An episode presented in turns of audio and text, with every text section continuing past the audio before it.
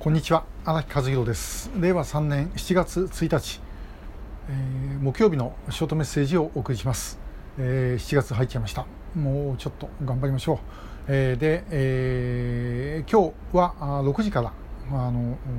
山口県の長門市で、えー、ライブをやります。まあ、ここで起きたあとある事件それから、まあ、私の今友人であるイーサン・チョルという、えー、元工作員が上陸した大三島等々ですね、えー、見るんですけどライブはその5年前に起きた事件のことでやります。でそれ以外にあの現地了解という形で、え、やってます、えー、録画して後で編集して、え、流すのですね、えー、それもあの別途にやる予定です。よろしくお願いします。さて、えー、今日お話しするのはあのリスクはなくならないという、まあ、ごくごく当たり前の話です。で実は私の直接知ってる方がお一人それから、えー、間接的に知っているというか、まあ、あの知り合いの知り合いがですねお一人この間コロナで、えー、亡くなりました。え一方これまた間接的な知り合いの知り合いということですが、えお二人の方がコロナのワクチンを接種した直後に亡くなりましたさあどうしたもんかと、えー、正直言って私まだあのワクチン打ってないんですね。でいろいろいわあの打てとか打つなとか言われてるんですけども今ちょっと考えてるとこです。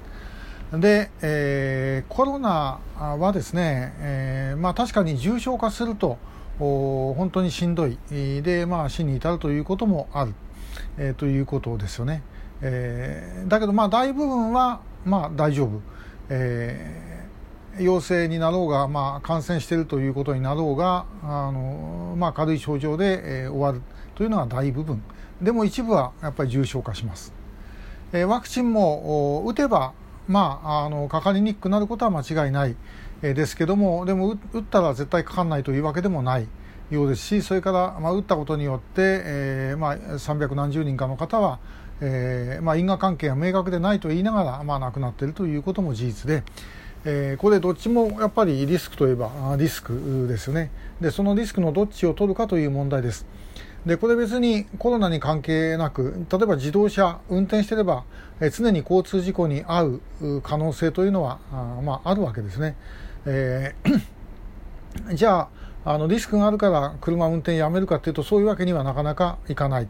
えー、やめようかどうしようかと思っている人がやめるってことはあるにしてももう使わなければ生活できない人はもう運転せざるを得ないということになります。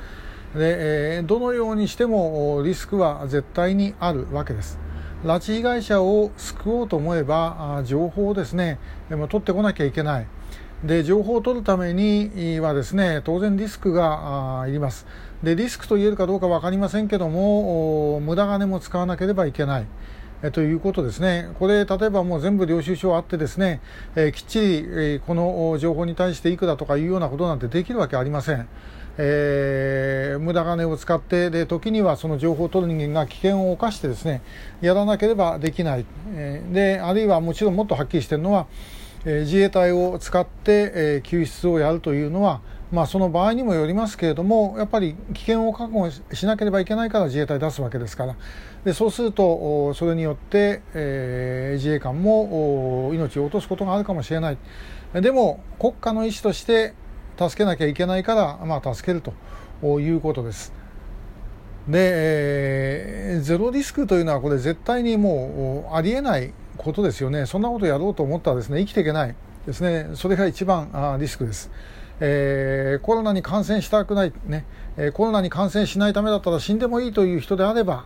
えー、もうそのワクチンとか何しようがもうできることはもう全部やって、え、そして、え、家の中にずっとこもっているとそうすれば確かにかからないだろうというふうには思います。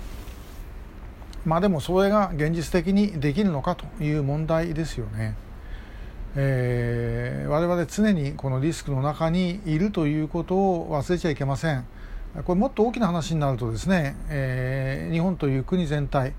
この戦後の間、えー、平和だということになってきてたわけですよね。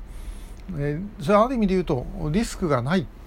えー、この国で平和憲法を守っていればあリスクはもたらされないというふうに思い込んでいたと。でも現実には表立っての戦争に巻き込まれなかった理由というのはアメリカという核を持った超大国がいてですね、えー、門番をやっていてくれたからということですでその代わりその門番の言うことを全部聞かなきゃいけなくなったそれからその門番の関心のないことつまり拉致問題とかですねそういうことについてはあの基本的にはもう日本も何もしない。で、え、何もしないどころかもうなかったことにしようと。いうことで、え、ずっとやり続けてきてしまったというのが、まあ、今日の状況だったんではないだろうかと。で、えーまあ、我々はリスクを回避する、ね、回避するように努力はしなければいけませんが全部リスクを回避することはできません。何かやろうと思えば必ずその副作用をですね覚悟しなければいけない、えー、それがないようなことっていうのは逆に言えばあ嘘だと思います、えー、その視点になって日本がですねいろんなことを動かせればえー、我が国がですねいろんなことできるようになればひょっとしたらあの今までと違った道が私は開けるんじゃないかなというふうに思います、えー、拉致問題も同様です、えー、わっと座ってですね今の北朝鮮の状況がもうおかしいから、えー、ほっぱらかしといても口開けときゃ拉致被害者が帰ってくるなんてそんなこと誰も思ってないと思います。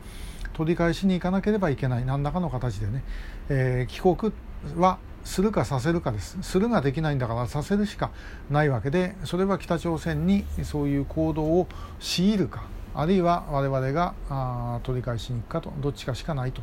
いうことだろうと思います、えー、何事にもそうです。リスクは避けてはいけない、